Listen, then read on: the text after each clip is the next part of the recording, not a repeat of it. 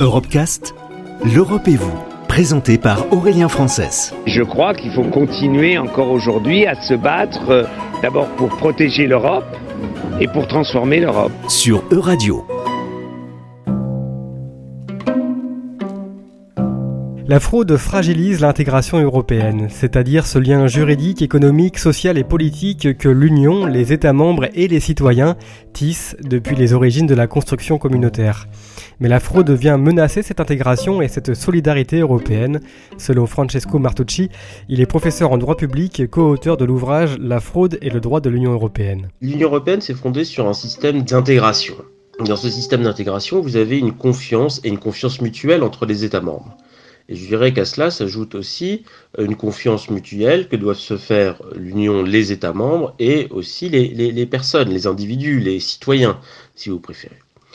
À partir du moment où vous avez euh, une fraude, c'est que vous viciez cette euh, confiance mutuelle. Et c'est ça toute la difficulté, euh, c'est que en viciant la confiance mutuelle, eh bien, vous ralentissez le processus d'intégration qui doit conduire à une solidarité. Pourquoi être solidaire si d'autres fraudent? Voilà l'idée qui est derrière cela.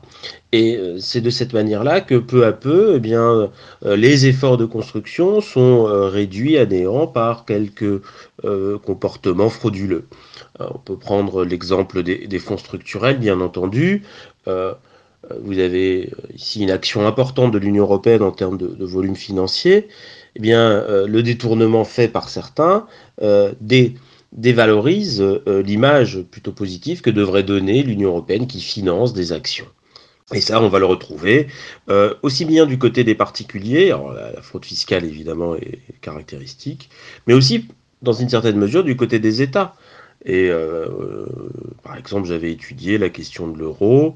Euh, est-ce que la Grèce, en, truquant ses statistiques, n'avait pas quelque part fraudé les règles d'union économique et monétaire? Il est clair que euh, ici, vous avez un budget de l'Union européenne qui est déjà limité en volume. Et si la majeure partie de, ce budget sert à financer des actions qui sont des fonds structurels ou des aides agricoles, et si une partie de ces aides est, détournée de, leur objet euh, par de la fraude, cela contribue largement à dévaloriser hein, l'image de l'Union européenne à l'égard des, citoyens. Et comme toujours, c'est souvent le mauvais exemple qui est pointé du doigt et, tout, ce qui est euh, positif est oublié, vécu comme naturel. Ce qui est plus inquiétant, c'est lorsque ce type de, comportement antifraude se, se généralise, c'est-à-dire que ça devient même un comportement au sein du Parlement européen, euh, avec toute la question euh, du, Front National, par exemple, et, et, des, et des assistants parlementaires. Euh, c'était un cas manifeste de fraude, puisqu'il s'agissait ici d'employer à des fins électoralistes purement nationales et locales des personnes qui étaient censées être euh, employé par le Parlement européen. Donc vous aviez là un cas de fraude.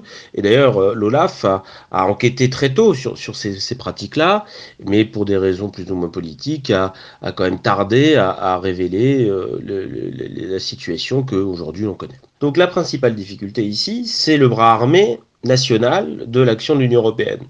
Et on va le retrouver notamment, et tout particulièrement en matière fiscale et dans des montages carousel TVA transfrontaliers, euh, il faut garantir au maximum une coopération entre administrations fiscales. Et euh, la matière fiscale reste une compétence nationale, donc ça reste quelque chose de compliqué pour les États membres. Retrouvez l'intégralité des Europecast sur euradio.fr.